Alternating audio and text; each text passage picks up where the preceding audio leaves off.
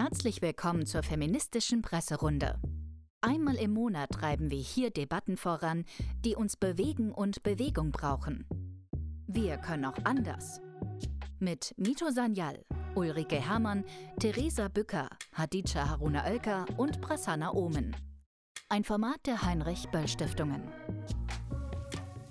Hallo und herzlich willkommen. Wir freuen uns sehr, dass ihr und Sie wieder heute mit dabei seid bei dieser 16. Ausgabe der feministischen Presserunde im November 2023. Mein Name ist Prasanna Ummen. Ich bin Fachmoderatorin und Fachautorin, unter anderem in den Bereichen Kultur, Bildung, Gesellschaft und Medien. Und ich moderiere diese Runde im Wechsel mit meiner Kollegin Hadija Haruna Oelker. Ein kurzes Intro. Die feministische Presserunde ist ein Projekt der Landesstiftungen der Heinrich-Böll-Stiftung aus Hessen, Baden-Württemberg, Berlin, Niedersachsen, Nordrhein-Westfalen, Sachsen-Anhalt, Thüringen, Sachsen, der Petra Kelly Stiftung und dem Gunda Werner Institut. Einmal geatmet. Wie in den vergangenen 15 Folgen ist auch diese Sendung voraufgezeichnet worden und zwar am Mittwoch, den 22.11.23. Falls es also neue Entwicklungen oder Aussagen zwischen der Aufzeichnung und der Ausstrahlung gab, die nicht mit ins Gespräch eingeflossen sind, bitten wir dies jetzt schon zu entschuldigen. Für alle, die uns schon lange begleiten, sorry, direkt am Anfang. Es wiederholen sich immer ein paar Fakten in der Anmoderation, aber wir freuen uns eben jedes Mal, wenn neue Zuschauerinnen und Zuhörerinnen im Podcast oder auf YouTube mit dabei sind. Und deshalb möchte ich auch dieses Mal einen großen Dank an die Redaktion für die umfangreiche Vorbereitung aussprechen und natürlich auch an unsere drei Gästinnen, die das Herzstück dieser Sendung ausmachen. Ich stelle sie kurz wieder vor. Das sind zum einen die freie Journalistin und Autorin Theresa Bücker, ihr politisches Sachbuch von 2022 mit dem Titel alle Zeit eine Frage von Macht und Freiheit hat vor ganz kurzem den NDR Sachbuchpreis 2023 gewonnen und war ebenfalls nominiert für den Deutschen Sachbuchpreis. Herzlichen Glückwunsch, liebe Theresa, und herzlich willkommen. Außerdem mit dabei ist die WDR-Journalistin, Schriftstellerin und promovierte Kulturwissenschaftlerin Mitu Sanyal. Zuletzt von ihr erschienen sind in 2021 ihr Debütroman Identity, der ist ausgezeichnet worden mit dem Literaturpreis Ruhr und dem Ernst Bloch Hauptpreis und in 2022 kam das Sachbuch Mito Sanyal über Emily Bronte. Wir sind gespannt auf 2024. Es könnte sein, dass da ein neues Buch kommt. Mito Sanyal ist seit 2022 in der Jury für den Ingeborg Bachmann Preis. Und die dritte im Bunde ist Ulrike Herrmann. Sie ist als Wirtschaftskorrespondentin bei der Taz tätig. Die Bücher, die sie geschrieben hat, kann Frau nicht alle aufzählen. Ich greife aber einfach mal zwei Titel heraus. Hurra, wir dürfen zahlen und das Ende des Kapitalismus, warum Wachstum und Klimaschutz nicht vereinbar sind und wie wir in Zukunft leben werden. So, jetzt nochmal an euch alle. Ich habe, glaube ich, nur zu Theresa einmal Hallo gesagt. Also, hallo ihr drei, schön euch wiederzusehen und vor allen Dingen mit euch in diesen Zeiten zu sprechen.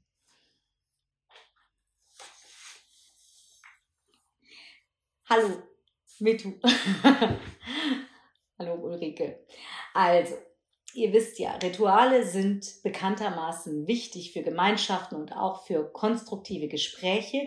Und das beherzigen wir hier auch in der feministischen Presserunde und starten wie gehabt mit der ersten traditionellen Rubrik der Presserunde, worüber wir sonst noch hätten sprechen können. Heute schauen wir in dieser Rubrik mal nur auf die Themen, die auch zu unserem heutigen Hauptthema passen würden und die wir vielleicht auch noch streifen. Wir hätten heute darüber sprechen können, dass die Hamburger Arbeitsgemeinschaft für Kriegsursachenforschung in 2022 28 Kriege und bewaffnete Konflikte weltweit gezählt hat. Dabei sind insgesamt 238.000 Menschen gestorben, so viele wie seit 30 Jahren nicht mehr. Und ich befürchte, dass sich diese Zahl auch in 2023 eklatant gesteigert hat. Die meisten von ihnen starben in einem Krieg, der in Europa kaum wahrgenommen wird. Das ist der Konflikt in der Region der Tigray in Äthiopien an der Grenze zu Eritrea. Passend dazu hätten wir auch darüber sprechen können, dass es laut UNHCR-Zahlen von 2022 weltweit 32,5 Millionen Flüchtlinge und 53,2 Millionen Binnenvertriebene aufgrund von Konflikten und Gewalt gab. Dabei hätten wir darauf schauen können, welche Länder am meisten anerkannte Flüchtlinge aufgenommen haben. Auf den ersten Plätzen liegen zurzeit die Türkei, Iran, Kolumbien, Deutschland und Pakistan. Aber die Statistik der Erstanträge passt nicht ganz dazu. Diese sind nämlich in Deutschland, Frankreich, Spanien, Österreich und Italien gestellt worden.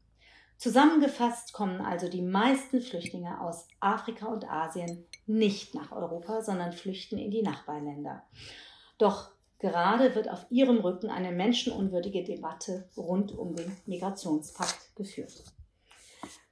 Und damit starten wir auch direkt ein in das erste Thema, die Debattenkultur in Deutschland im Kontext von der humanitären und zivilgesellschaftlichen Katastrophe in Israel und Palästina. Das ist unser Hauptthema von heute. Dazu gebe ich ein ganz kurzes Insight. Wir haben intensiv überlegt, sollen wir jetzt auch, während es so viele andere tun, über die Situation in Israel und Gaza sprechen? Und dann haben wir uns dafür entschieden, weil unser Alleinstellungsmerkmal ja ist, dass wir die innenpolitischen und weltpolitischen Geschehnisse aus einer feministischen und diskriminierungskritischen Perspektive besprechen wollen. In unserer Runde geht es also immer um die Möglichkeiten einer gerechteren Zukunft, aber auch Gegenwart. Unsere Kollegin Hadija Haruna Oelker hat am Anfang November 2023 in der Frankfurter Rundschau einen Artikel geschrieben, dessen Titel sich gut als Einstieg für unser Thema eignet. Nahost und wir von Ohnmacht und Klarheit. Und sie schreibt unter anderem, als Gesellschaft bringt es uns nicht weiter, in Absolutheiten zu denken. Hilfreicher wäre, weniger zu wissen, mehr zu fragen und Identitäten und Positionen auseinanderzuhalten. Denn jetzt ist die Zeit, sich endlich ehrlich mit der Aufarbeitung der deutschen Geschichte und dem Antisemitismus in seinen Folgen und unterschiedlichen Formen auseinanderzusetzen. Und genau damit möchten wir jetzt einsteigen und uns fragen, was diese humanitäre und zivilgesellschaftliche Katastrophe im Speziellen für unsere Debattenkultur in Deutschland bedeutet.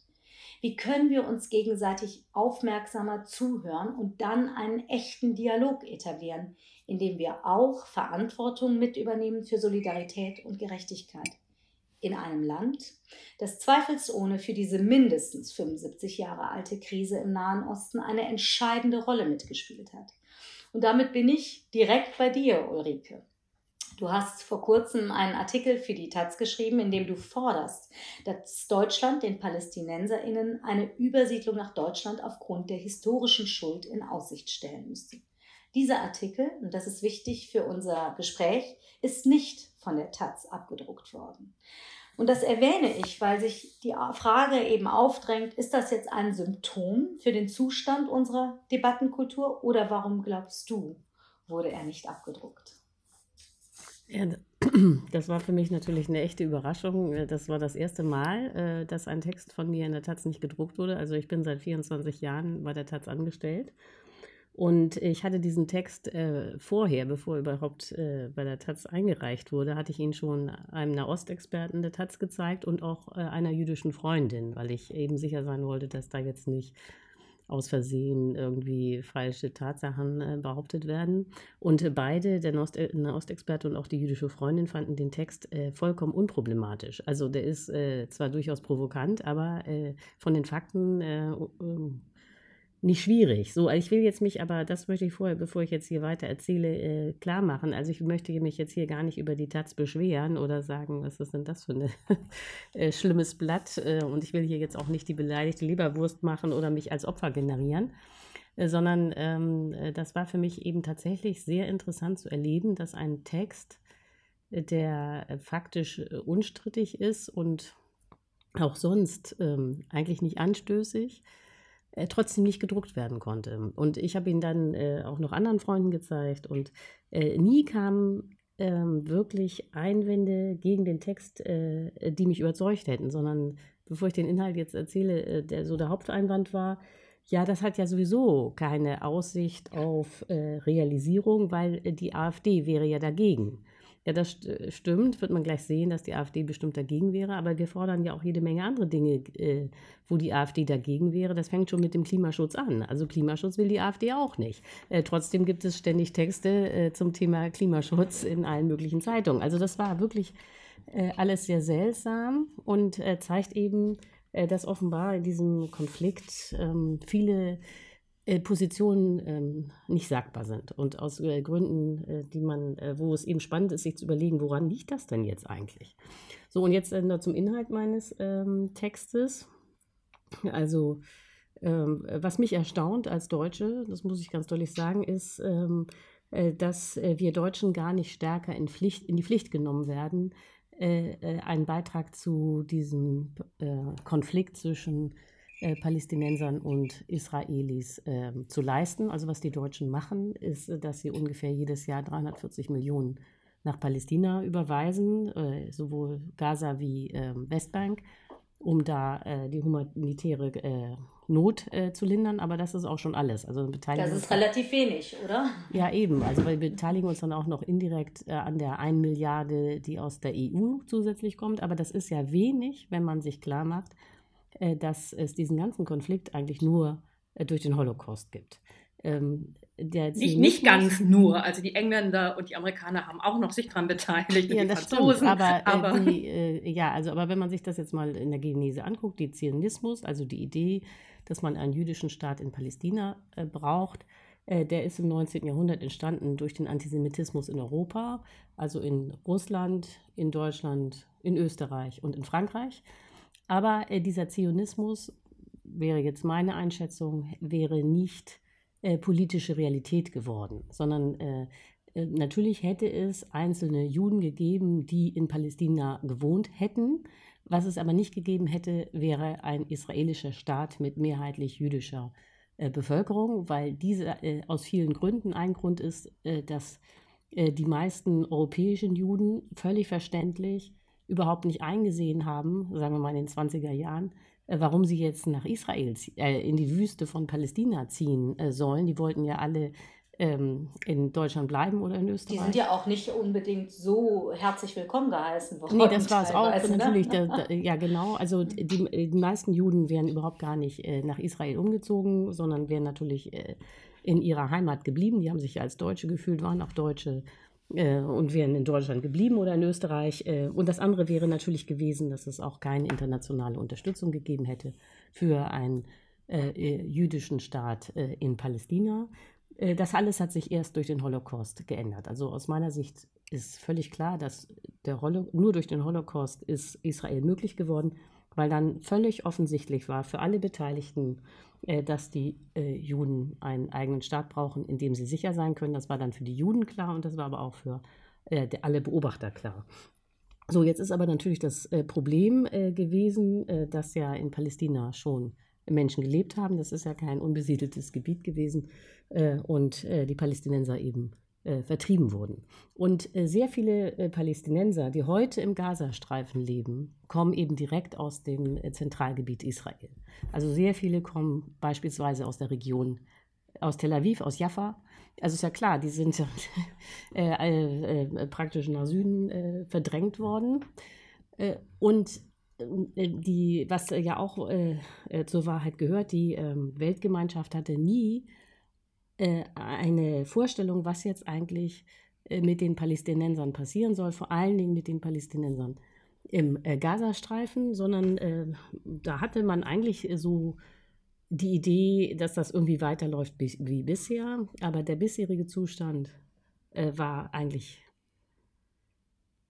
unerträglich, denn ähm, das sind 2,3 Millionen Menschen in diesem kleinen Gebiet von 10 mal 40 Kilometern, äh, Wüste, praktisch kein Grundwasser, 70 Prozent der Männer arbeitslos und keinerlei Perspektive. Man kann auch die, konnte auch den Gazastreifen nicht verlassen. Äh, so, das heißt, das war ähm, äh, also etwas übertrieben, aber tendenziell ja war. Das war so Vegetieren. Nicht? Das war, man hatte da keine Perspektive. Man konnte äh, sich nichts aufbauen, es gab keine Zukunft und es gab auch keine Idee der Weltgemeinschaft, was da passieren soll. So, und äh, äh was aber ja einfach klar ist, äh, dieses ganze Drama im Gazastreifen gibt es nur durch den deutschen Holocaust. Diese Und du schlägst in dem Artikel vor, dass ja. Deutschland anbieten müsste, die Palästinenser genau. Und, aufzunehmen. Äh, ja, genau, weil die Deutschen haben ja schon Erfahrung damit. Äh, ihre eigenen, äh, also Aussiedler, die genau, Probleme, genau, die sie durch äh, den SS äh, anderswo ähm, äh, produziert haben, ähm, dann zu lösen. Und das, also aus meiner Sicht der Vergleichsfall, sind die Aussiedler ähm, aus der Sowjetunion. Denn ähm, die äh, Deutschen, äh, äh, die an die Wolga ausgewandert sind oder ähnliches, die haben ja Deutschland im 18. Jahrhundert verlassen. Die sind also sehr lange in, äh, im Zarenreich und später in, in, der Sowjetunion gewesen. Aber eben durch den Zweiten Weltkrieg äh, war ihre Situation da eigentlich äh, unhaltbar. Sehr viele sind ja dann auch nach Sibirien transportiert worden. Und das war richtig, äh, die wieder nach Hause zu holen, in Anführungsstrichen, also nach Deutschland zurück. Das waren 2,5 Millionen Menschen, von den meisten, äh, äh, die meisten konnten natürlich überhaupt kein Deutsch mehr. Das ist eine, äh, waren auch nicht äh, für den Kapitalismus sozialisiert, sondern hatten sich ja, waren ja im Sozialismus aufgewachsen, hatten also auch nicht die richtigen äh, Berufs, ähm, und so weiter. Und trotzdem, und deswegen, äh, das, das ist wichtig, haben die sich innerhalb kürzester Zeit integriert und sind heute äh, sehr erfolgreich, vor allem die Kinder sind sehr erfolgreich von diesen Aussiedlern.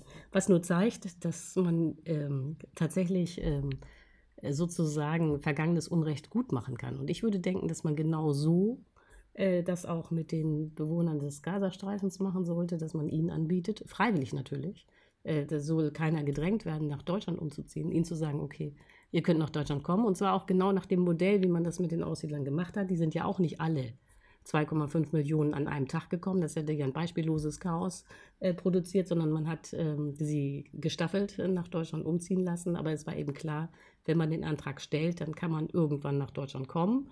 Und genauso könnte man es eben mit den äh, Gaza-Bewohnern machen. Ich würde mal denken, 1,5 Millionen würden dann sagen, okay, ich befürchte, dass es nicht nur die AfD, entschuldige, dass ich da dazwischen nee, ich bin fertig. Äh, mit, äh, weil ich mich schon an diese Zeit erinnere und weiß, dass es auch da natürlich zu Konflikten mit der postmigrantischen Gesellschaft geführt hat, auch da zu unterschiedlichen Debatten, ähm, als die Aussiedler geholt wurden. Das, das war eine, das war tatsächlich eine, wäre eine interessante Vision jetzt auch für diese Aber was besonders interessant ist, das würde ich jetzt gerne einmal weitergeben, ist genau diese Forderung von dir, Ulrike, die ja im Grunde Grunde also so noch nie kontext, also es ist ja zumindest meines Wissens nie so kontextualisiert worden, dass Gaza auch mit der Schuld der deutschen Schuld verbunden wird ne? oder die Situation der PalästinenserInnen und äh, würde vielleicht auch genau ähm, offenlegen, warum die warum dieser Artikel nicht abgedruckt wurde. Aber wir wollen nicht genau über diesen nicht erfolgten Abdruck reden, sondern darüber, was das eigentlich heißt, wenn wir diese Dinge aussprechen und sie kein Gehör oder keine Reichweite haben. Mitu und Theresa, ich würde gerne mal an euch weitergeben, wie ihr auf das, was ihr jetzt von Ulrike gehört habt, äh, blickt und sagt, auch auf diese Forderung. Ähm, zweierlei. Also das eine ist ja, es ähm, es kommt ja in einen Diskurs rein, wo gerade geframed wird, die anderen sind antisemitisch, der Antisemitismus wird nach Deutschland importiert. Ähm, was faszinierend ist, irgendwie ist aus Deutschland heraus zu sagen, irgendwie wir importieren den Antisemitismus. Wir können das selbst nicht gut genug. Hm, ähm, das ist echt eine steile These. Und, ähm, und damit wird ja im Moment gleichzeitig unglaublich Klima gegen Migration gemacht, dass eine Argumentation, wir müssen jetzt ganz hart abschieben, die ja sogar gegen alle Interessen der Wirtschaft, finde ich ja faszinierend, ne? also dass Rassismus stärker ist als wirtschaftliches Eigeninteresse. Super. Ähm, das ist die eine Seite, in die das hineingerät. Darüber reden wir ja heute noch. Genau, die andere Seite ist, ähm, was mich daran fasziniert hat, ist, es ist das erste Mal, dass das von dir nicht abgedruckt wird, weil ähm, von mir sind schon ein paar Mal Sachen nicht abgedruckt worden und zwar auch Sachen, äh, also bei, nach 9-11 äh, bin ich gebeten worden, einen Kommentar zu den Auswirkungen in Deutschland zu schreiben. Ich habe wirklich nur aufgelistet, welche Gesetzesänderungen anlässlich von 9-11 in Deutschland beschlossen wurden. Nichts weiter, keine, keine Wertung, sondern einfach sie nur aufgelistet. Und dann hat mir der WDR gesagt, nein, danke, das können wir nicht machen. Das ist ähm, anti-amerikanisch. Und dann ich, aber warte mal, irgendwie nicht, nichts davon habe ich mir ausgedacht. Und darf ich mal kurz raten? Also wahrscheinlich hast du äh, auch aufgedeckt oder aufgezeichnet, wie der antimuslimische Rassismus äh, gesteigert Gut, wahrscheinlich war das ähm, Teil ja, des seines. Nein, da ging es wirklich Kommentars. nur um Einschränkung von Bürgerrechten, die damit mhm. begründet wurden. Mhm. Ne? Also Überwachung und so weiter und so weiter. Ähm, antimuslimischer Rassismus ist ja tatsächlich etwas, was nicht per Gesetz jemand gesagt hat, wir müssen jetzt ein bisschen antimuslimischer werden, sondern das haben die Leute schon freiwillig gemacht, das haben die von selbst gemacht. Und, und das fand ich interessant, weil ich immer damit aufgewachsen bin, wir leben in einem Land mit einer freien Presse und das stimmt natürlich zu einem bestimmten ähm, Grad, aber zu einem bestimmten eben auch nicht. Und das, wo die Presse nicht frei ist, darüber reden wir nicht laut.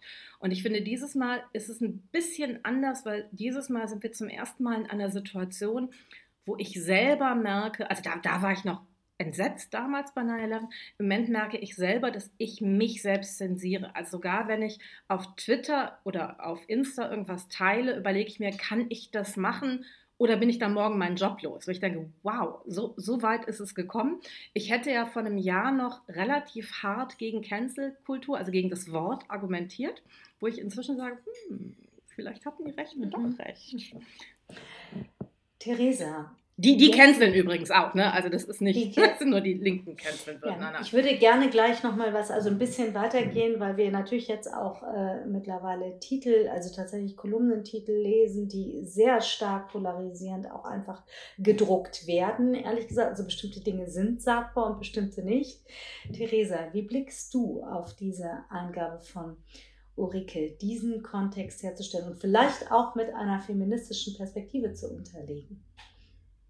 Ja, ich, ich kann es ja auch nur anekdotisch nachzeichnen, weil für die Mechanismen, die wir jetzt beschreiben und erleben, uns natürlich Daten fehlen. Aber was ich auch immer wieder wahrnehme, insbesondere über, über JournalistInnen, mit denen ich in Kontakt stehe, ist, dass wenn in deutschen Diskursen sehr klar benannt wird, dass, dass es Rassismus gibt, beispielsweise, der, der sich auch über politische Entscheidungen zeigt oder verstärken kann, wie MeToo gerade beschrieben wird, dann, dann ist die Abwehr immens. Und ähm, dann findet oftmals noch nicht mal eine sachliche Auseinandersetzung statt, sondern äh, eine moralische oder auch emotionalisierende. Also immer dieses, du, du übertreibst, du bist zu radikal.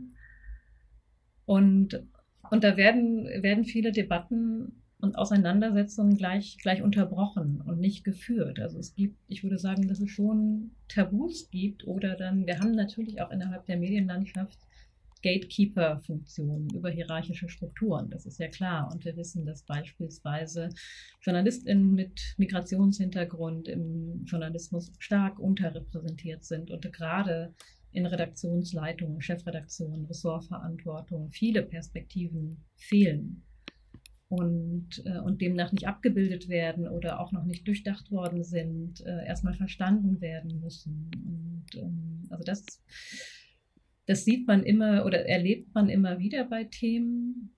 Was ich gerade aber auch an, an der Krise in Nahost wahrnehme, ist, dass es sehr viel Unsicherheit gibt, Dinge falsch zu machen wir uns offenbar gerade Formate fehlen, die eine gewisse Fehlerkultur erlauben, die Zuhören erlauben, die, die es erlauben zu signalisieren, wir möchten dazulernen, wir wissen ganz viel noch nicht.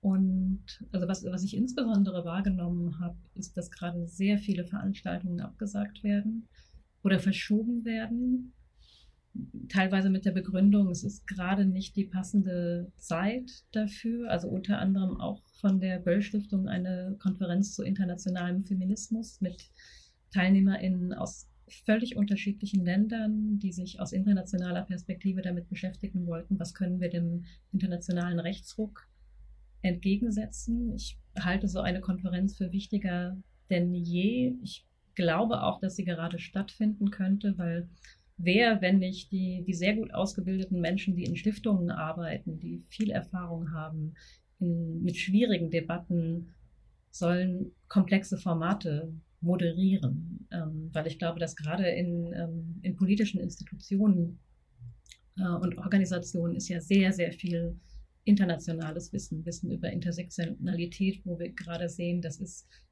medial vielleicht viel schlechter abzubilden, weil das entsprechende Vorwissen dann nicht vorhanden ist. Und ich nehme gerade eine Verengung und einen Wegfall von gesellschaftlichen Räumen wahr, wo eigentlich miteinander gesprochen werden sollte, wo dazugelernt werden sollte und was überhaupt keine gute Entwicklung ist, was mir Sorgen macht, obwohl ich ähm, mich eigentlich als Digital Native bezeichnen würde und ähm, ich dem Internet sehr viele gute Seiten zugestehe. Aber was gerade wirklich nicht gut ist, ist, wenn Menschen sich weiter vereinzeln, den ganzen Tag vor Online-Medien, Instagram, TikTok sitzen und versuchen, sich alleine ein Bild zu machen, gerade weil da so viel falsche Information im Umlauf ist. Ähm, weil gerade die, die digitale Vereinzelung, wenn man sich nicht mehr trifft, eher Gefühle von Hoffnungslosigkeit verstärkt, was wir aus Studien wissen. Und ich habe die letzten Wochen manchmal gedacht, so man müsste eigentlich auch uns mal allen das Internet ausstellen mhm. für zwei Wochen und, mhm. äh, und Begegnungen schaffen, aber und nachdenken können wahrscheinlich auch. Ne? Ja. Also deswegen ähm, führen wir ja diesen ersten Teil auch, ne? Und sagen so, wie können wir denn ein bisschen vielleicht insgesamt äh, nicht leiser, aber nachdenklicher werden. Und ich, äh, wenn ich es jetzt richtig erinnere, das war ein Zitat aus Hadijas Text, wo sie sagte, mhm. wir sollten nicht in Absolutheiten mhm denken. Genau. Und das ist, genau. ist was, was ich gerade wahrnehme, dass es sehr absolut sein muss, sehr klar positioniert. MeToo, du willst direkt reagieren, ich lasse nee, dich genau, sofort. Ja, also weil, weil als du das gesagt hast, mit Veranstaltungen werden abgesagt, das ist tatsächlich auch was, was ich massiv beobachte. Ich habe das Gefühl, da wollte ich euch fragen, ob ihr das teilt, ähm, dass es zwei Gründe dafür gibt. Dass Veranstaltungen von Juden und Jüdinnen abgesagt werden aus Sicherheitsgründen ähm, also ne, weil es eine Bedrohungssituation gibt oder oder dass Veranstaltungen von ähm, Menschen mit, äh, weiß ich nicht, palästinensischen, was auch immer, Eltern, Großeltern, Interessen abgesagt werden aus ideologischen Gründen ist das falsche Wort, ist das ein böses Wort. Ähm, ne, das fing ja damit an, dass auf der Buchmesse der Buchpreis an Adriana Schiebli nicht vergeben wurde, irgendwie der äh, Literaturpreis. Man denkt so, warte mal, irgendwie, wenn ein Buch preiswürdig ist, dann müsst ihr den Preis vergeben und nicht, weil, weil sie Palästinenserin ist, sagen die, das ist jetzt nicht wegen der Fall. Herkunft. Genau, genau. Ja. Ähm, der Preis, sie wird den Preis bekommen, aber irgendwie, es wird halt dann so ein bisschen hinter verschlossenen Türen passieren. Und es es gibt ja ganz, ganz viele ähnliche Veranstaltungen, die abgesagt werden, inklusive dann noch irgendwie Bernie Sanders und, und Jeremy Corbyn äh, ausgeladen wurden, weil irgendwie die haben mal was zu Palästina gesagt. Man denkt so, oh, wow. Also es ist dann auch egal, fast wen es trifft darin.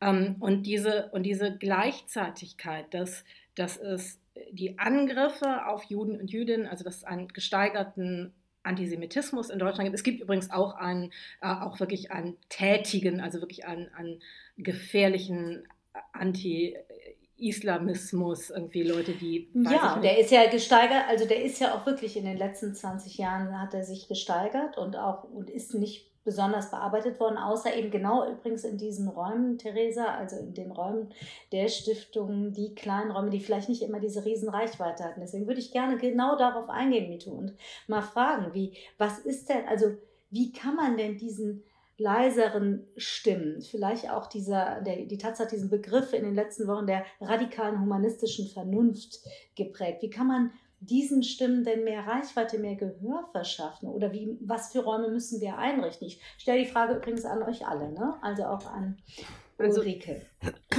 Zuerst mal ist es ja tatsächlich das, und das ist eine Beobachtung, die ich jetzt irgendwie schon auch seit Beginn des, des Krieges in der Ukraine habe, dass bestimmte Worte wie ne, irgendwie Pazifismus ist ein, ein Wort geworden, das ähm, einen schmutzigen Beigeschmack hat. Verstehen. Naiv, sofort, ne? Wird der naiv. Ja, auch, ne? naiv ne? bis gefährlich oder irgendwie und, und, und den Krieg in, in Russland unterstützen. Wo ich denke, ähm, Sekunde, wie, wie, wie ist das passiert? Also wie ist es so schnell gegangen?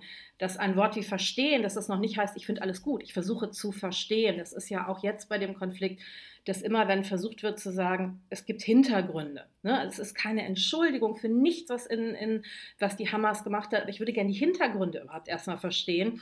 Ähm, dann, dann hat das den Beigeschmack von, dann bist du ja nicht dagegen, die, die schrecklichen Verbrechen, die die Hamas gemacht hat, begangen hat. Und ähm, dass es ja große Werte sind, also die teile ich ja alle. Ne? Also ne, ähm, gegen Antisemitismus, dann ist ja ein, ein, ein Wert, damit bin ich ja wirklich nicht nur aufgewachsen, sondern das war, das war Teil des Selbstverständnisses, deutsch zu sein. Ne? Also nicht, dass wir es alle gemacht haben, aber irgendwie das ist uns in der Schule, in jedem Schuljahr haben wir über Antisemitismus geredet. Was heißt das? Was heißt das? Und deshalb irgendwie erwischt mich das natürlich. Das erwischt mich auch bei meinen großen Ängsten. Natürlich will ich das nicht. Und gleichzeitig es, gibt es eine, eine Situation, die ich mit meinen Analyse irgendwie Instrumentarien als koloniale Situation bezeichnen würde. Und wenn ich das sage, wird mir aber gesagt, das, das alleine ist Antisemitismus. Du darfst die Situation in Palästina nicht als koloniale Situation bezeichnen. Du darfst über, du darfst es nicht als Genozid Oder bezeichnen. als Apartheid. Du darfst es mhm. nicht als Genozid bezeichnen. Und das sind so Sachen, wo ich denke, im Endeffekt gibt mir ein anderes Wort, solange wir darüber reden können, bin ich, ich, ich hänge da nicht dran, aber das Gespräch hört da ja immer auf. Mhm. Ja, das Ulrike, finde ich. ich würde da, genau, ich wollte direkt zu dir rüber. Okay. Nee, ich, ähm, ich teile das alles und äh, aber das Problem ist ja eben, ähm, äh, man braucht eine Lösung für die Palästinenser. Also und zwar eine, äh, wo sie in Frieden und Freiheit äh, leben können. Äh, und äh, diese Situation gibt es nicht in Gaza und diese Situation gibt es auch nicht auf der Westbank. Äh, und äh, sondern auf der Westbank ist es natürlich so, dass die radikalen Siedler äh, gerade dabei sind, äh, Palästinenser zu enteignen. Und äh, das Und wird ja in. Haaretz äh, auch immer jeden Tag dargestellt. Das ist ja gar nicht so, dass man das, dafür kann man ja auch sozusagen jüdische Quellen finden, die das ja äh, sehr genau beschreiben und beobachten.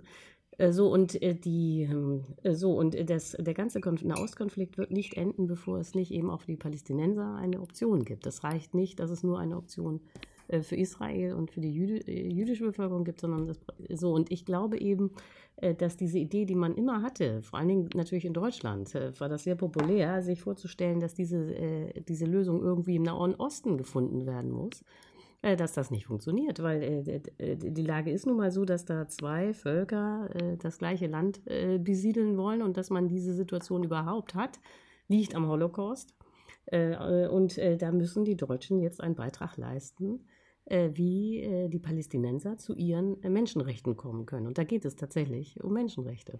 Da Äh, würde da ich ist aber, aber da immer zu sagen, das müssen die Israelis irgendwie lösen, dieses Problem, äh, das überfordert aber Israel und ist in gewisser Weise ja auch deswegen unfair, weil es äh, das ganze Problem, ich wiederhole mich, ja nur durch, durch den Holocaust gibt. Da und äh, was ich noch- wirklich er erstaunlich finde Ja, ist, und dann sofort höre ich auf, ist, äh, dass Deutschland 75 Jahre lang damit durchgekommen ist. Dass man das, tatsächlich, äh, das, also auch im Rückblick finde ich das erstaunlich, dass, äh, dass äh, man produziert mit dem Holocaust ein Riesenproblem im Nahen Osten und dann äh, wird aber äh, von allen akzeptiert, dass das jetzt ein Nahostproblem ist. Äh, und äh, das hat natürlich schon wieder äh, etwas Rassistisches äh, oder Nationalistisches nach dem Motto, also äh, platt gesagt, die Palästinenser sind äh, Araber, also muss das Problem jetzt irgendwie äh, im Großraum äh, äh, der arabischen Völker gelöst werden. Obwohl das äh, die eigentliche Ursache überhaupt nicht in, im arabischen Großraum zu verorten ist.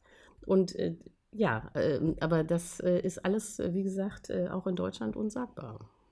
Weil es, und äh, Mito, ich will eigentlich nur wieder zurück zu dir, weil du eben dieses, diesen Satz mit dem Teil des Selbstverständnisses gesagt hast. Das habe ich mir hier sofort aufgeschrieben. Weil ist es denn, ne, nach dem, was wir gerade gehört haben und was du eben beschrieben hast, ist es eigentlich Teil des Selbstverständnisses gewesen, mit einem Konzept von Antisemitismus aufzuwachsen oder äh, das zu internalisieren? Aber gibt es ein Konzept für, also gegen antimuslimischen Rassismus? Ist das wirklich Teil unseres Selbstverständnisses und das steht ja dieser Forderung oder diesem Thema äh, ein bisschen gegenüber, dass wir eigentlich nicht darüber sprechen oder jetzt erst darüber sprechen, was sich eben auch insbesondere seit 9-11 auch im Euro in Europa getan hat und wie eigentlich Muslime belegt sind in unserem Land. Ne? Und also deswegen würde ich schon sagen, würde ich gerne nochmal zurück zu diesem Selbstverständnis kommen. Da, darf ich vorher noch eine kurze Ja. Ergänzung zu Ulrike, weil ich, ich stimme dir absolut zu. Natürlich, irgendwie Deutschland ist da absolut in der Verantwortung. Ich möchte Großbritannien aber nicht aus der Verantwortung rausziehen. Also weil Hm. Groß, also Großbritannien hat halt sowohl den Palästinensern als dann auch später zusammen mit irgendwie ähm, den anderen Alliierten irgendwie den, den Juden dasselbe Land versprochen. Also, ne, also das, das ist auch etwas, irgendwie, da, da sollte man auch noch mal drauf gucken. Ja, ich also kann, von mir aus können da auch noch die Briten mitmachen. Das, äh, genau, man kann es bitte auch aufteilen. Nee, ja, ja, das, ähm, ja, da gibt es natürlich, äh, äh, ich weiß nicht, ob wir darauf heute kommen, ob das überhaupt das Thema ist. Es gibt natürlich äh, jede Menge äh, noch äh, praktische Themen. Also zum Beispiel äh, würde ich das nur äh, für die Bewohner vom Gaza machen, nicht für die Bewohner, Bewohner von der Westbank. Äh, für mich ist klar, dass es eine Zwei-Staaten-Lösung geben muss äh, mit, einem Israel, mit einem palästinensischen Staat auf der Westbank und so. Aber das sind ja alles Details. Also der Hauptpunkt ist es geht vor allen Dingen um die Menschen, die es geht in Israel darum, gelebt haben. Ja, es, genau. es geht erstmal darum, dass der Gazastreifen in der Form, wie er da jetzt existiert, gar nicht geht und in der Tat sehr viele ja direkt aus äh, Zentralisrael da umgesiedelt wurden. Und dürfen wir noch. Eine Sache mhm. festhalten, mhm. nur für die, für die, fürs Dokument, für, für die Ewigkeit. Ähm, die rechten Verschwörungstheorien sagen ja alle, in Wirklichkeit geht es gar nicht um Hamas, es geht um das Gas, das vor Gaza gefunden ist, äh, das, das, das Öl, das vor Gaza gefunden ist. Und ich möchte einfach nur für die Ewigkeit festhalten, das soll aber den Palästinensern gehören. Dann, dann kann man alle Verschwörungstheorien aushebeln. Dieser Krieg wird nicht deswegen geführt. Die behalten das auf jeden Fall. Du hattest eben nach dem antimuslimischen Rassismus. Ja, genau, gefragt. weil ich sag ja auch den Grund. Ich sag ja auch den Grund, weil es eben jetzt, weil wir ja über Sagbarkeit und über Debattenkultur sprechen. Ne? Und wir, es gab jetzt vor kurzem einen Artikel von äh, mal wieder Jan Fleischhauer mit dem, ähm, und ich reproduziere jetzt, ich möchte das bitte auch fürs Protokoll, ich möchte keinen ähm, Rassismus reproduzieren, aber ich muss diesen Titel einmal benennen, damit man versteht, auf welchen Ebenen wir hier reden. Der eine Artikel wird nicht abgedruckt, der andere wird aber mit diesem Titel abgedruckt. Juden oder Agro-Araber, wen wollen wir halten? Ja, naja, äh, oder Herr Maaßen, wir ne? brauchen eine genau. Chemotherapie für Deutschland gegen Migration. Ja. Und dann denkst du, wow, wo, wo Das ist wir? der Grund, warum ich diese Frage gerne noch einmal, bevor wir tatsächlich auch in, die, in unseren ersten Exkurs äh, reingehen wollen, einmal nochmal stellen würde. Also wir müssen uns, glaube ich, schon, wenn wir hier sprechen und über die deutsche Debattenkultur sprechen, eben auch damit auseinandersetzen, was, äh, wie viel Selbstverständnis äh, in, oder wie viel Platz ist in dem Selbstverständnis für den Rassismus oder die Bekämpfung des Rassismus gegen Muslime? Na, das Problem ist, als ich groß geworden bin, gab es das Wort Muslime ja gar nicht. Natürlich gab es das Wort Muslime, aber das war halt eine Religion und das waren nicht Menschen. Ne? Das war halt das, was Leute privat gemacht haben. Und irgendwie Leute waren Türken oder, oder, oder, oder Jugoslawen. Frag mich nicht, was sie waren. Ähm, und tatsächlich, wenn man das so ein bisschen beobachtet, dann ist das wirklich erst in den 90er Jahren stark geworden. Ne? Also das, das neue Feindbild Islam als das Feindbild Sowjetunion weggebrochen ist. Wir haben da alte Feindbilder aktivieren können. Also wir hatten ne, also die, die Muslime vor den Toren, keine Ahnung, Wiens oder vor, de, vor den Toren unserer Zivilisation. Das hatten wir alles. Aber das waren ja tatsächlich Feindbilder, von denen wir absolut sicher waren, die haben wir überwunden. Und es war erschütternd, wie schnell die aktiviert wurden. Wenn ich mir die Presse angucke in den Jahren, äh, gerade im Rückblick, dann ist das nicht ganz so überraschend, weil das war wirklich, das ist ja angeheizt. Also die Angst und irgendwie, also auch wenn ich mir, also man kann es ja ganz häufig gerne an Spiegelcovern machen. Der Spiegel ist mit Sicherheit nicht das rassistischste Medium in Deutschland, aber es ist halt eins der einflussreichsten ähm, dass halt irgendwie das damit anfing mit Multikulti ist gescheitert. Bevor wir überhaupt was, was anderes geredet haben, bevor wir darüber geredet haben, was kann Multikulti sein, war es ist gescheitert. Es waren immer Bilder von großen Gruppen. Das ist ja im Moment auch so. Also wir kennen die Namen der Hamas-Geiseln, wir kennen nicht die Namen der, in, der, der über 10.000 Palästinenser und Palästinenserinnen, die getötet worden sind. Ähm, ne? Also die, die Muslime werden immer als Gruppe, als Block, die sind auch alle immer gleich, was ja ähm, negiert, welche, welche Aushandlungsprozesse es innerhalb gibt. Welche feministischen Diskurse es auch gibt. Absolut, die feministischen muslimischen Community. Und alle und das hat halt dummerweise ähm, immer den Nebenaspekt, dass wir die konservativsten, also das, das, also das fundamentalistischste, was, was ja ein falsches Wort ist, ne? als, als ging es auf ein Fundament zurück, das es mal gegeben hat. Aber das irgendwie, dass wir sagen, das ist der echte Islam und das sind in der Regel die, mit denen wir verhandeln, mit denen wir reden. Und das ist ein riesiges Problem, weil wir sollten eigentlich mit, mit ganz anderen Leuten uns an einen Tisch setzen. Gerne auch mit, mit allen, aber, aber wir denen sagen, ihr seid ja keine Richtigen. Ne? Ihr seid ja eigentlich, das ist ja so der verwässerte Islam, der wirkliche Islam will ja eigentlich alles umbringen, egal ob es dann Israel ist oder das christliche Abendland und, und uns alle in Burkas packen. Und man denkt so, hm, und, und das wird dann ja auch immer noch mit so einem Geschichtsbild erklärt, der Islam ist im Mittelalter stecken. Also im Mittelalter, der Islam war so viel progressiver als das Christentum. Da war es ja auch nicht so schön.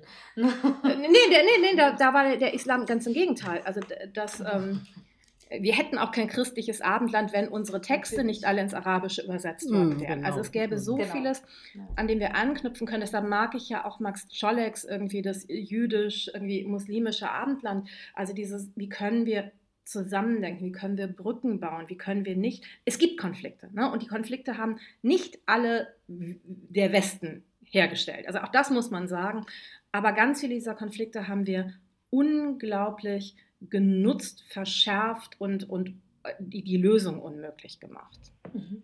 Deswegen würde ich auch immer gerne, wir müssen leider jetzt an dieser Stelle vielleicht einmal eine Brücke in unser nächstes Thema hinbekommen, aber ich würde schon gerne nochmal darauf hinweisen, dass wir auf jeden Fall hier über den deutschen Kontext, und das ist eben eng verknüpft mit der postmigrantischen Gesellschaft, also auch mit dem Umgang natürlich mit unterschiedlichen ähm, migrantischen Gruppen in unserer Gesellschaft. Und das ist das, was ja auch immer deutlicher wird, was uns in den letzten Wochen in dieser sehr aufgeheizten Debatte ähm, um die Ohren geflogen ist. Ne? Und dann guckt man sehr gerne woanders hin, aber eigentlich geht es hier um eine innerdeutsche Debatte, die uns auch im Kontext des Anwerbeabkommens, also eben in einer ähnlichen Länge, was die 75 Jahre anbelangt, ähm, uns betrifft. Ich würde trotzdem, ich habe es ja eingangs ähm, angekündigt, dass wir eben auf diese Debatte auch schauen durch eine feministische Brille oder Perspektive. Und ich würde euch gerne nochmal in das Thema ähm, Finan also Finanzhilfen und Entwicklung und Zusammenarbeit holen. Also was wird eigentlich ausgegeben oder gerade nicht ausgegeben, auch von deutscher Seite. Nach dem Überfall der Hamas sind alle entwicklungspolitischen Projekte, die durch Deutschland finanziert wurden, eingestellt worden. Die sollen jetzt erstmal überprüft werden, damit sie in keinem Fall dem Terror dienen. Das sagt unsere Entwicklungsministerin Svenja Schulze. Und dann sollen lediglich 42 Millionen Euro, die das Auswärtige Amt bisher für die Nahrungsmittelhilfe im Gazastreifen an UNRWA, also dem Hilfswerk der UN für Palästina, ausbezahlt werden, die sollen weiterlaufen. Aber es fordern relativ viele Stimmen in Politik und Zivilgesellschaft, dass auch das eingefroren werden soll. Theresa, ich würde dich jetzt gerne mal fragen, wie passt eigentlich diese Entwicklung zu diesen sogenannten vier Rs in der feministischen Außenpolitik? Die wird ja immer so ein bisschen belächelt, wobei man auch immer stärker ja versucht hat, auch in innerdeutsch, in der GEZ, diese feministische Außenpolitik tatsächlich zu, nicht nur zu labeln, sondern auch mit Inhalt zu unterlegen. Rights for Girls and Women, Resources for Gender Equality Work, Equal Representation of All Genders, Reality Check. Also das gehört zu diesen vier Rs. Wie könnte denn hier eine, diese, diese, ähm, diese vier, vier R, wie könnten die eigentlich in der Debatte das Zuhören stärken und den Aktionismus schwächen? Und damit meine ich, wie kann man darauf hinweisen, das haben wir ja im Vorgespräch gesprochen, dass eigentlich von diesen Sanktionen vor allen Dingen, genau, Frauen, Kinder, alte Menschen, beeinträchtigte Menschen vor allen Dingen betroffen sind.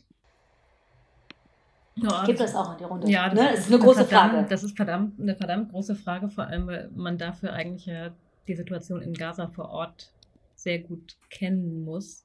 Was mich aber erstmal irritiert, ist, dass die Entwicklungsministerin sagt, die Gelder, die fließen, müssten jetzt überprüft werden, weil idealerweise wären sie das ja schon vorher. Deswegen. Die sind ja auch überprüft. Also genau, also das ist ein ja Statement. überprüft und gesagt, dass nichts, also es ist eben nicht, ja. wenn die Hamas fließt. Also das, das ist eben ein Statement, was, was irritieren muss, was auch gerade wieder zeigt, wie, wie schräg die Debatten auf einmal sind, so dass da was gemacht wird, wo, wo man denken könnte, das ist jetzt öffentlicher Druck, dass nochmal gesagt werden muss, da muss etwas überprüft werden, obwohl das in diesen Hilfen ja schon enthalten sein muss. Aber wie man jetzt eine feministische Außenpolitik in diesem Konflikt sichtbar macht, anwendet, Muss man vielleicht über Wiederaufbau sprechen, um überhaupt eine feministische Perspektive einfließen lassen zu können? Wir haben ja über Wiederaufbau auch gesprochen. Also was kann, können da Visionen entstehen oder auch was äh, zum Thema Waffenexporte? Also müssen wir genau hierauf hinweisen und sagen, so guckt euch an, wer ist eigentlich am meisten betroffen davon, wenn wir also, weiter. Es passt, es passt ja zu dem, was Ulrike in ihrem Text hm. vorgeschlagen hat, weil, also natürlich kann man in die Zukunft gucken und über Wiederaufbau reden. Aber was ja eigentlich auch jetzt hier im Gespräch schon deutlich geworden ist, die Perspektiven in Gaza für die Menschen, die da leben, sind, sind so prekär. Ich weiß nicht, ob, ob das Wort Wiederaufbau ist da überhaupt trifft, weil man baut ja keine Perspektiven auf für die Menschen und für die Frauen ja noch mal weniger als, als für die Männer. Und Warum was, was Ulrike eben, und, und in dem Moment, wo man, wo man an Humanität interessiert ist, als feministische Perspektive, müsste man ja eigentlich aktuell fragen, wie können die Menschen die Gaza verlassen wollen oder die Gaza verlassen müssen, weil sie beispielsweise medizinische Versorgung brauchen. Was, was, kann, was kann ihnen angeboten werden, um Gaza zu verlassen? Wenn sie es denn möchten. Und, und die, die, feministische Perspektive wäre da ja auch hinzuhören, was, was gewollt und gebraucht wird. Ist das, äh, ich frage es jetzt mal richtig frei raus, Ulrike, ist das überhaupt realistisch, dass das passieren könnte, dass wir eine Alternative anbieten für Menschen und vor allen Dingen vielleicht ähm, für diejenigen, die im Grunde rein die Auswirkungen aushalten müssen dieser Sanktionen und dieses Einfrierens der Gelder? Ja, also die, ähm, äh, also in den Gaza sind sowieso immer nur humanitäre Hilfen geflossen, also auch vorher. Ähm, das, es gab in der Entwicklungszusammenarbeit einen enormen Unterschied zwischen Gaza und Westbank. Also äh, in die Westbank sind sozusagen klassische Entwicklungshilfen äh, geflossen, äh, um da Projekte aufzubauen. Leute können sich selbstständig machen und so weiter und so fort. Und äh, bei Gaza, in, in Gazastreif, äh, vor, schon vorher ging es beim Gaza immer nur darum, äh, überhaupt das Überleben dieser 2,3 Millionen Leute mitten in der Wüste irgendwie sicherzustellen. Und ähm, äh, ich glaube nicht, äh, dass es eine äh, schlaue Idee wäre, jetzt Gaza wieder aufzubauen, weil das wird, würde sehr, sehr teuer und gleichzeitig wäre die Perspektivlosigkeit genauso groß wie vorher. Und natürlich muss man sagen, dass die Israelis jetzt durch die Zerstörung von Gaza gerade Fakten schaffen. Die, ähm, also das ist ja ganz klar, die Israelis möchten, dass die Palästinenser im Gaza äh, Gaza verlassen. Sie wollen da auch äh, so. Das äh, ähm, ist ein Problem. Also ich will jetzt diese, ähm, ähm, äh, diese Regierung äh, Netanyahu auch irgendwie gar nicht verteidigen. Die ist extrem problematisch, äh, was ja auch sehr viele Juden genauso sehen. Aber ähm, Fakt ist, äh, die Israelis äh, wollen dieses Sicherheitsrisiko nicht. Fakt ist, äh, die Palästinenser hatten im Gazastreifen aber auch gar keine Perspektive. Das heißt, auch wenn die internationale Gemeinschaft noch nicht so weit ist, man wird darüber reden müssen, wo die Menschen im aus dem Gazastreifen jetzt eigentlich künftig leben sollen. Denn ähm, der Gaza ist komplett zerstört, also bis auf wenige Ausnahmen. Äh, und da ist ja damit zu rechnen, dass die nach der Feuerpause wahrscheinlich auch noch äh, zerbombt werden. So, also der, der, der, mein äh, Text ist sozusagen aktueller, als viele Deutsche das äh, gerne hätten. Nicht? Ja, absolut. Also, und es ist ja vor allen Dingen aktuell im Kontext des Migrationspaktes. Ich gehe jetzt mal direkt äh, zum noch einem kleinen Exkurs über. Max Scholleck, du hast ihn eben schon erwähnt, hat vor kurzem in einem Post veröffentlicht, dass deutsche Erinnerungskultur jetzt bedeutet, Muslime abzuschieben. Ihr könnt ja mal in euch gehen, ob das eine sinnvolle Lehre aus der Geschichte zu sein scheint. Ist da eine Wechselwirkung eigentlich zwischen Migrationspakt und Nahostkonflikt entstanden? Wie nehmt ja, ihr das wahr? Ja, ja, ja, absolut. Also absolut. Also das ist ja wirklich gerade die Argumentationsgrundlage haben wir nicht schon genügend antisemitische junge Männer hier? Das war der allererste irgendwie, äh, die allerersten Headlines, die ich gelesen habe dazu. Und ein, ein eine Abschiebungspolitik bar jeder Grundlage. Ne? Also das, das muss man auch mal dazu sagen. Ne? Also erstmal können die Leute gar nicht alle abgeschoben werden, aber wir, wir machen Deutsche mal ganz sind. das auch, aber, aber auch die Leute, die man abschieben will, die, die keine Deutschen sind, irgendwie, wo, wo sollen sie dann jeweils hin? Also auch das ist nicht realistisch, aber das ist gerade, da setzen alle gerade ganz viel drauf. Und es gibt nochmal eine, ähm, eine, also so fast so eine Metasache, dass ja alles, was in, unter Anführungszeichen postkolonial gelaufen ist, an Auseinandersetzungen, wo Deutschland ja wahnsinnig aufgeholt hat. Deutschland hat sich für äh, Kolonialismus entschuldigt, was ja irgendwie zeitgleich ähm, dann Prinz Charles nicht geschafft hat. Nur sehr bedauerlich, sehr bedauerlich, was damals ja, Deutschland und die Niederlande haben sich entschuldigt, genau. haben wir in der letzten, vorletzten Sendung thematisiert. Genau, aber irgendwie, ähm, dass jetzt gerade Postkolonialismus wieder des Antisemitismus verdächtigt wird und man kann über alles interne Kritik machen und sagen, wo hat man seine blinden Flecken. Das sollte man wirklich machen. Ich habe am 10. Oktober eine Veranstaltung mit Dietrich Dietrichsen gehabt, so eine Einführung in Postkolonialismus im Hygienemuseum in ähm, Dresden. Dresden. Die war seit einem mhm. halben Jahr geplant. Dann haben wir uns vorher überlegt, was machen wir jetzt angesichts der Angriffe, gehen wir drauf ein. Ähm, es ging wirklich darum, was waren so die Grundlagenbücher. Und dann gab es wirklich online, also dann gab es wirklich Ärger, irgendwie, wie kann man das nur machen angesichts der Angriffe? Wie, ne, also, ich, also ich denke, wir dürfen nicht mehr über das Thema reden, weil das Thema a priori verdächtig ist des Antisemitismus. Das heißt, wir können über ganz viele Themen auch ganz schwer reden im Moment. Also ne, Themen, die Absolut. Deswegen reden wir heute darüber. Genau, genau, die, die aktuelle, ne, die, die Auswirkungen immer noch haben. Es ist ja nicht nur ein, ein sophistisches, ne, wir würden gerne mal, sondern äh, Kolonialismus hat ganz viele Nachwirkungen, ganz viele Auswirkungen. Unter anderem ist es wirklich nicht irgendwie alleine daran schuld, ganz und gar nicht irgendwie ähm, der deutsche Faschismus ist irgendwie ähm, also vordringlich an der Situation in, in Palästina schuld, aber auch der Kolonialismus hat eine ganz große Rolle da mit drin gespielt.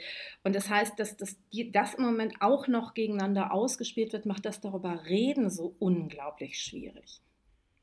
Ja, und, und gleichzeitig ähm, hören wir aber natürlich immer wieder, jetzt auch, auch seitens des Kanzlers, ne, äh, durchaus Aussagen, also die jetzt nicht richtig Lust machen, darauf nach Deutschland zu kommen.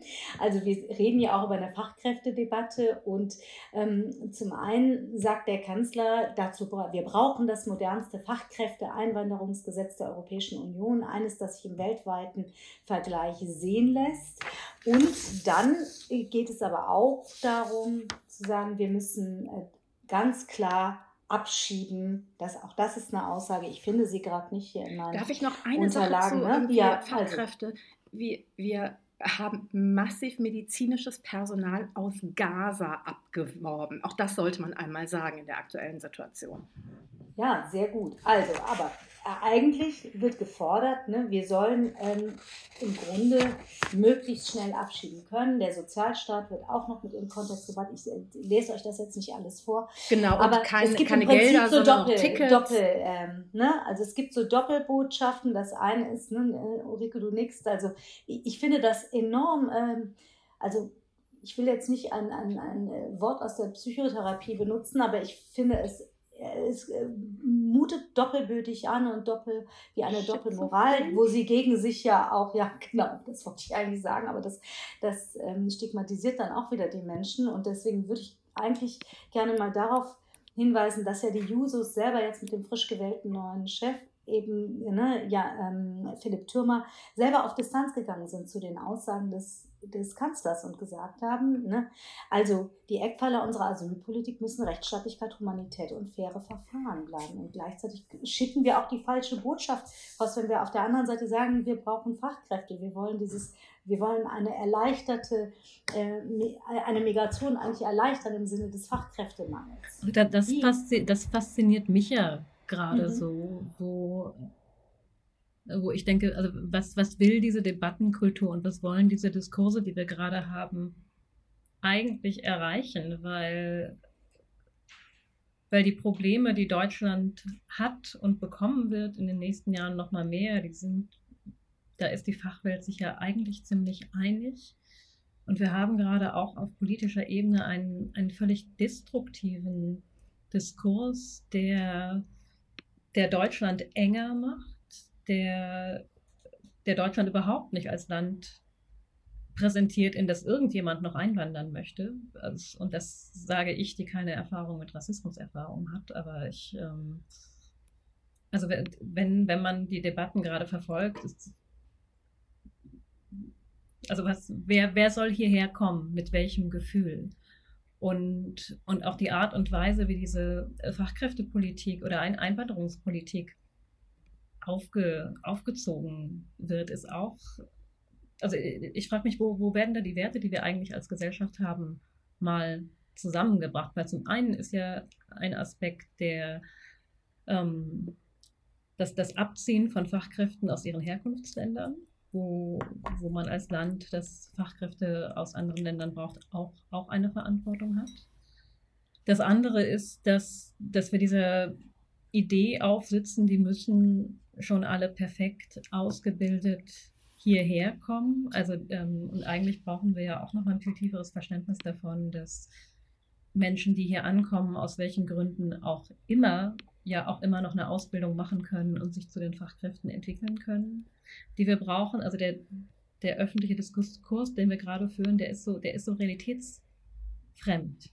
Und dann, äh, und, und da werden, da werden so Widersprüchlichkeiten auch aufgemacht, wie eigentlich können wir uns nicht mehr Einwanderung und Geflüchtete erlauben, weil die Kitas und Schulen sind ja schon an ihren Grenzen. Und wenn man nur eine Sekunde. Der Sozialstaat. Ja, ja, aber also, äh, lass mich da kurz weiterreden. Ja, wenn man nur eine Sekunde darüber nachdenkt, dann, dann muss man sich ja fragen, ja, also die Fachkräfte, die kommen, sind das äh, junge Männer, die bleiben für immer zwischen 20 und 25? Wollen wir nur Fachkräfte, die ohne Familie kommen, die keine Kinder bekommen? Also eigentlich, wenn wir Einwanderung gut machen, möchten die Menschen ja hoffentlich dauerhaft hier leben. Das heißt, dass sie auch Partnerschaften eingehen, vielleicht Familien gründen, in Bezugsgruppen leben und eigentlich wird dann auch der Bedarf an Kita und Schulplätzen und was man sonst so zum Leben braucht, größer. Und also das heißt, wir haben eigentlich eine Sicht auf Fachkräfte, die, die fast so ein bisschen roboterartig ist. So, wir wollen keine Menschen, wir wollen so kleine Funktionseinheiten, die irgendwie in die Wirtschaft gestopft werden, aber die eigentlich in Deutschland nicht viel mehr machen sollen als, als geräuschlos arbeiten. Und dass, dass, dass das für Menschen nicht wirklich attraktiv ist, das liegt doch auf der Hand. Und also das ist auch, also ich finde, das ist eine Wertefrage. So redet man, so, das ist doch kein Menschenbild, das wir als Gesellschaft vertreten wollen und es passt eben nicht zur Realität. Das ist aber, wie wir klassischerweise in Deutschland mit, also gerade den Gastarbeitern, die haben mit den halt Gastarbeitern würde ich auch sagen, ist anschlussfähig. Ne? Genau, also, genau so haben wir es gemacht. Irgendwie kommt hier hin, irgendwie seid in riesigen Wohn, ähm, also Baracken und irgendwie, wenn ihr euch dann kaputt gearbeitet habt, geht wieder nach Hause. Also unglaublich, irgendwie welches Menschenbild dahinter steckt und das wird ja gerade so ein bisschen wieder reanimiert. Und das ist natürlich, es, es, es geht nicht, es ist nicht möglich. Naja, ich habe jetzt diesen Satz gefunden und der hat mich schon ganz, mir ganz schön die Schuhe ausgezogen. Also ähm, Olaf Scholz hat gesagt, wir müssen endlich im großen Stil diejenigen abschieben, die kein Recht haben, in Deutschland zu bleiben. Und das äh, klingt natürlich schwer nach, äh, auch ehrlicherweise, Fischen am rechten Rand. Ne? Also das, was Merz auch die ganze Zeit tut. Wie nehmt ihr das wahr? Naja, also ähm, jetzt mache ich mal den Advocatus ja. Diaboli. Ja. Also ähm, äh, äh, das ist natürlich so, dass wenn man ein Asylrecht hat, dann muss es äh, so sein, dass die, die dann kein Asyl bekommen, äh, dass das Konsequenzen hat.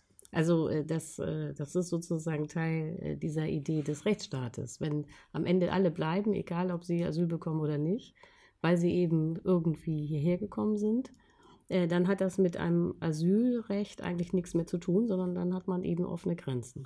Ähm, und das ist aber für die Deutschen sehr schwer zu akzeptieren, ja, auch aus historischen Gründen. Also die, wenn man sich jetzt anguckt, wie der deutsche Staat entstanden ist, also Preußen und so weiter, 304 Jahre, 100 Jahre zurück, dann war der Staat eben so eine Art Nachtwächterstaat. Der hat eigentlich nichts gemacht außer Polizei und die Grenzen gesichert. So diese Idee, Staat ist, äh, ich sichere meine Grenzen. Ist in der europäischen Geschichte und auch gerade bei den Deutschen sehr, sehr tief verankert.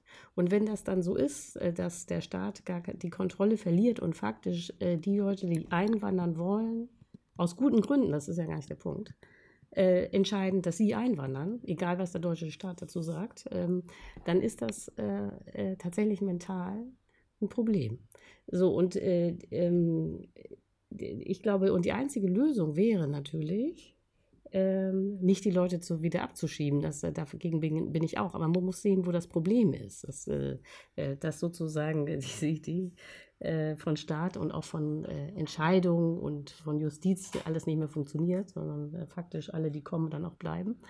Äh, dass, äh, damit man diese Spannung da irgendwie wegkriegt, äh, ist eben die einzige Möglichkeit, das konstruktiv zu wenden. Also die richtige Antwort wäre natürlich nicht zu sagen, wir schieben die ab, obwohl man sie gar nicht abschieben kann, sondern die richtige Antwort wäre zu sagen, okay, die haben jetzt hier kein Asylrecht äh, aus äh, verschiedensten Gründen, macht aber nichts, wir, brauchen, wir bilden die jetzt zu Fachkräften aus.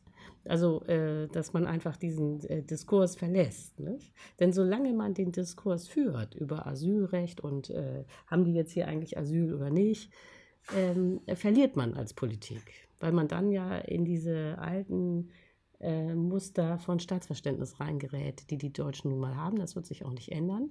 Äh, das heißt, man muss irgendwie gucken, dass man diesen ganzen Diskurs möglichst schnell äh, äh, umschifft. Äh, so, und dass das nicht passiert, äh, dass man nicht die Vergeblichkeit sieht in der SPD, dass man diesen, ähm, dass dieses AfD, ähm, wie soll man das sagen, Paradika mal nicht toppen kann, das verstehe ich auch nicht. So, und man muss nur verstehen, finde ich, wo die AfD andockt.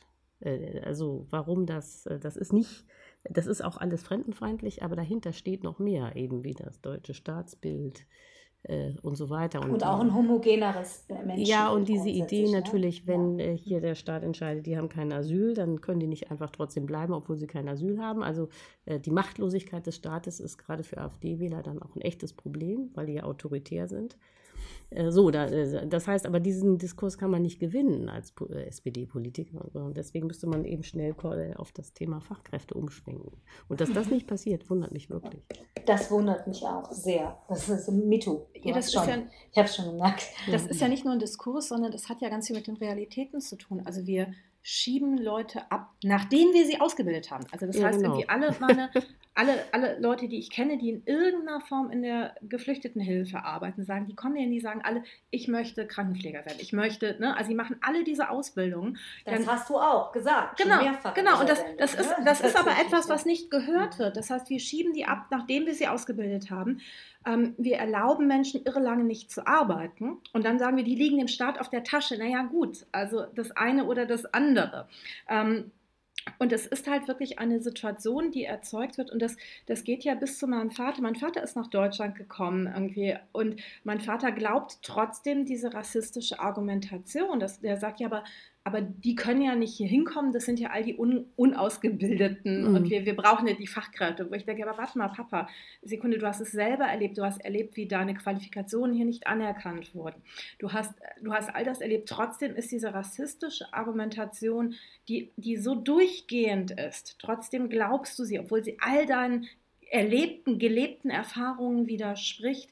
Und was du eben gesagt hast, wir können, also ganz viele, also dieses irgendwie, die, das sind ja wirklich ausschließlich Worte, die an AfD-Wähler gerichtet sind. Wir können den größten Teil dieser Menschen de facto nicht abschieben.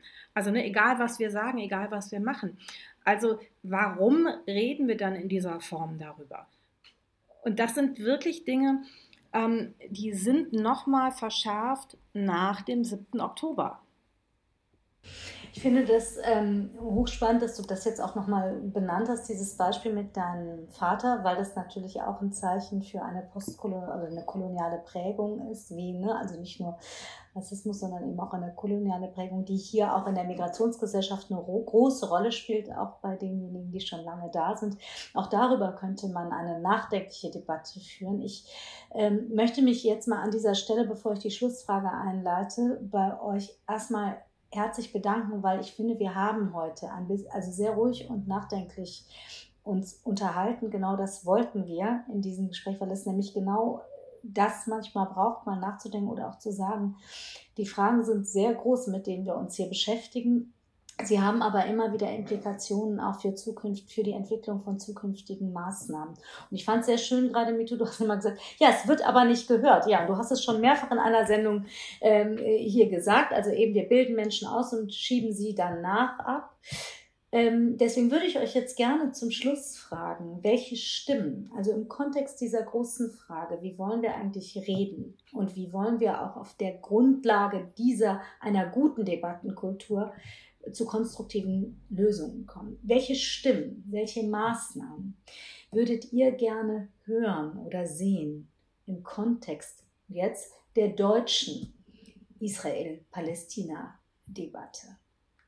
Ja, es ist eine große Frage, aber ihr dürft auch ein bisschen visionieren. Ich, es ist explizit dazu auch gedacht, eine, eine, tatsächlich andere Art des Sprechens über ähm, die jetzigen Debatten zu führen und vielleicht auch Lösungen, die man schon die ganze Zeit im Kopf äh, imaginiert. Ne? Zum Beispiel, wer sollte miteinander reden, welche Stimmen sollten lauter werden, wie könnte man anfangen, vielleicht auch die Räume zu reetablieren, die im Moment zu verloren, äh, zu verloren, ähm, nee, wir zu verlieren drohen. so. Wer möchte? Also auf der einen Seite möchte ich tatsächlich die Stimmen, die für Verständnis und Frieden werben, die möchte ich lauter machen, weil es ist tatsächlich, wir haben jetzt auch heute ganz viel über Palästina geredet, weil, weil es gerade so, so vordringlich ist. Es ist ja ich verstehe ja tatsächlich auch ähm, die Bedrohung, die es für Israel bedeutet. Ne? Also das muss man auch dazu sagen. Ähm, also ich verstehe die Bedrohungssituation auf beiden Seiten. Ich verstehe auch die Angst, auch die, ähm, ne? also die Traumatisierung auf beiden Seiten.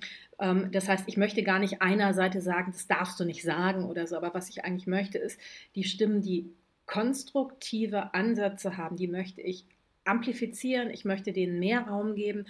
Ähm, und ich möchte auch ein bisschen, äh, also ne, das, das, ich möchte über, wir müssen in Zukunft über Trauern reden. Wir müssen zusammen über Trauern reden, weil das ist etwas, was mir ganz viele ähm, ne, palästinensische Bekannte sagen, dass, dass sie das Gefühl haben, die Weltgemeinschaft blickt gerade auf ihre Toten mit so wenig Empathie. Also ich möchte irgendwann in einer Zukunft nochmal darüber reden, wie können wir als Gem Gesellschaft auch Trauer ausdrücken und, und das in einer produktiven Form machen, nicht eine Gedenkminute und Kranz ablegen und so weiter, sondern wie können wir das so machen, dass daraus Kraft für Zusammenleben entsteht.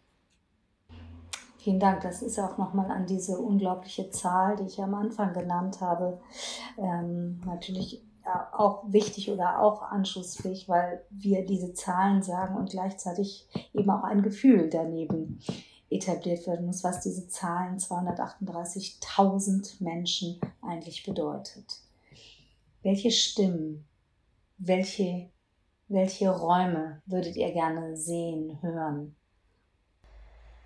Also ich, ich würde in, in den Räumen, in denen gemeinsam gedacht werden kann, also zum einen wirklich konstruktive und, und auch pragmatische Debatten stärken. Ähm, wo, wir wirklich darin, darum bemüht sind, Probleme zu lösen und sie nicht abzuschieben oder in Schubladen zu stecken und, und einen breiteren Blick auf Gesellschaft entwickeln, weil wir hören ja beispielsweise gerade viel, um Antisemitismus vorzubeugen, muss in Schulen mehr dazu gemacht werden.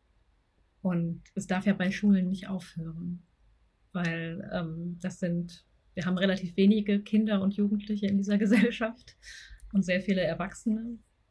Ähm, das heißt, politische Bildung muss an sehr viel mehr Orten stattfinden. Und wo kann die überhaupt stattfinden? In der Alltagsstruktur, in der die Erwachsenen leben. Da, darüber würde ich auch, auch gerne nachdenken. Und, äh, und ja, also das, das frage ich mich bei so vielen Themen gerade. Wie kriegen wir mehr Differenzierung in die Debatten rein? Wie können wir sie weniger platt führen und eben wirklich konkreter auch mit dem Alltag Darf ich da noch ganz kurz was zu sagen, weil es liegt mir so am Herzen, genau an den Schulen. Ja, ich würde das nur gerne einmal ganz kurz, da darfst du sofort, äh, Mitu. Ähm, ich wollte nur zur politischen Bildung sagen, auch da. Ne? Also wir sehen ja gerade, jetzt sind erstmal diese Kürzungen, über die wir vor zwei Sendungen gesprochen haben, zwar zurückgenommen, es wird aber natürlich, ist es immer noch nicht klar, wie wird es ausgehen, auch in, ne? also am Ende sehe ich da immer noch nicht so richtig positiv dem entgegen, aber das ist vielleicht auch nochmal wichtig zu adressieren, welche Gelder werden auch für welche Projekte ausgegeben. Und an MeToo wollte ich, äh, von MeToo wollte ich auch nur noch aufgreifen und dann gebe ich dir das Wort sofort wieder zurück. Ähm, es geht ja nicht nur um die Bedrohung Israels, ne, sondern es geht auch um die Bedrohung der Juden hier auch das, darüber haben wir heute natürlich wenig gesprochen, weil wir diesen Kontext ähm, auch im Kontext des antimuslimischen Rassismus aufgemacht haben. Aber genauso ist die Bedrohungslage natürlich für die Jüdinnen und Juden hier in Deutschland eine, die wir eben in der, im selben, selben Atemzug in der deutschen Debatte nicht vernachlässigen dürfen, ohne eben unterschiedliche bedrohte Gruppen äh, untereinander auszuspielen. Das ist, glaube ich, die Kompliziertheit dieser Diskussion permanent. Entschuldige mich, jetzt darfst du. Also ich finde es total wichtig, was du gerade zu Schulen gesagt hast, weil ich beobachte das wirklich gerade mit viel Sorge. Wir machen Aufklärung über Antisemitismus, die ganz häufig umkippt in antimuslimisch oder anti-islamische, also ne, die, die rassistische Stereotype reproduziert. Und das ist etwas, wo das ist etwas, was halt eine Gefahr verstärkt und nicht irgendwie und nicht abmildert. Äh, dass irgendwie, dass so Sachen wie, dass, dass im Moment Palästinensertücher verboten werden an Schulen. Du denkst, nein, das, also ich habe in meiner Jugend ein Palästinensertuch getragen. Irgendwie, es ist nicht a priori, es ist kein kein antisemitisches Zeichen. Das stimmt so einfach nicht. Das, das hilft nicht. Also ne, es hilft nicht, wenn du einem einem Teil deiner Schüler und Schülerinnen sagst, irgendwie Hals Maul und seid total empathisch. Das ist nicht möglich, sondern du musst alle Seiten sehen.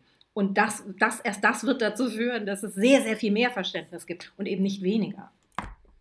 Ja, also das wollte ich auch sagen. Also erstmal muss man natürlich sagen, aber das vorweg, dass äh, der Haupt, also der, der, wirklich gefährliche Antisemitismus in Deutschland ist immer noch der rechtsradikale äh, deutsche Antisemitismus. Das geht ja auch immer unter ähm, das wird immer so getan, als hätte ein Moslem äh, die Synagoge in Hanau angegriffen. Das war aber ein, wie soll man sagen, rechtsradikaler Bio-Deutsche. Also das muss man ja klar haben. Aber ansonsten ist es natürlich so, dass ähm, man mit der politischen Bildung gar nicht weiterkommen wird, wenn es einen fundamentalen existenziellen Konflikt in Nahost gibt. So, und äh, statt jetzt also hier, ich bin nicht gegen Bildungsarbeit, also nicht, dass das missverstanden wird, aber äh, man muss diesen Konflikt zwischen den äh, israelischen Juden oder jüdischen Israelis und äh, den Palästinensern im Nahen Osten auflösen. Und das geht nur, indem auch die Palästinenser irgendwie einen Ort haben, wo sie in Frieden und Freiheit leben können. Also es geht nicht, äh, dass man sie wieder in das Freiluftgefängnis Gaza äh, sperrt. Und Freiluftgefängnis ist ein Begriff von Amnesty International und das trifft die Lage. So, und äh, das wäre die, äh, und da kann man natürlich äh, jetzt diese beiden Debatten, die wir vorhin hatten, auch äh, verbinden. Natürlich, wir haben hier einen riesen Fachkräftemangel und es gibt überhaupt keinen Grund äh, zu sagen, okay, dann sollen doch die Fachkräfte erstmal aus dem Gazastreifen kommen, wenn sie denn wollen.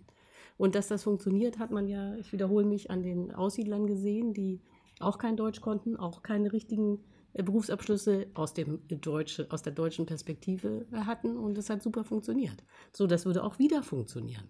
So, und äh, dann hätte man äh, sozusagen zwei Probleme mit einer Klappe geschlagen, nämlich wir hätten äh, Arbeitskräfte und man hätte den Palästinensern äh, tatsächlich äh, eine äh, Perspektive geboten.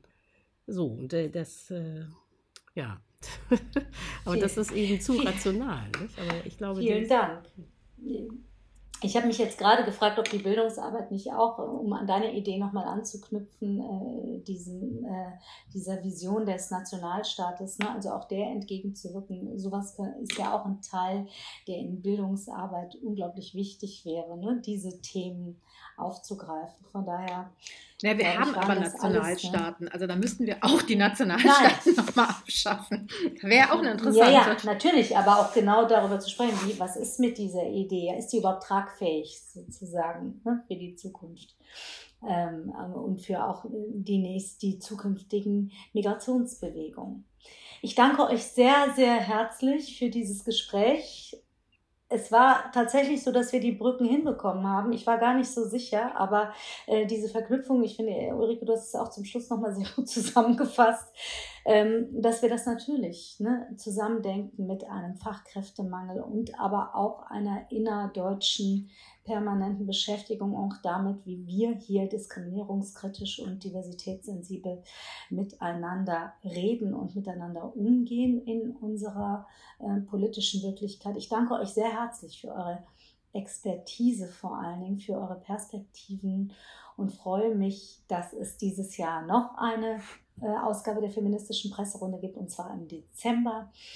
Und ich danke euch und Ihnen ganz herzlich fürs Zuhören, fürs Zuschauen und hoffe, dass ihr auch im Dezember wieder mit dabei seid. In diesem Sinne, bleibt zuversichtlich.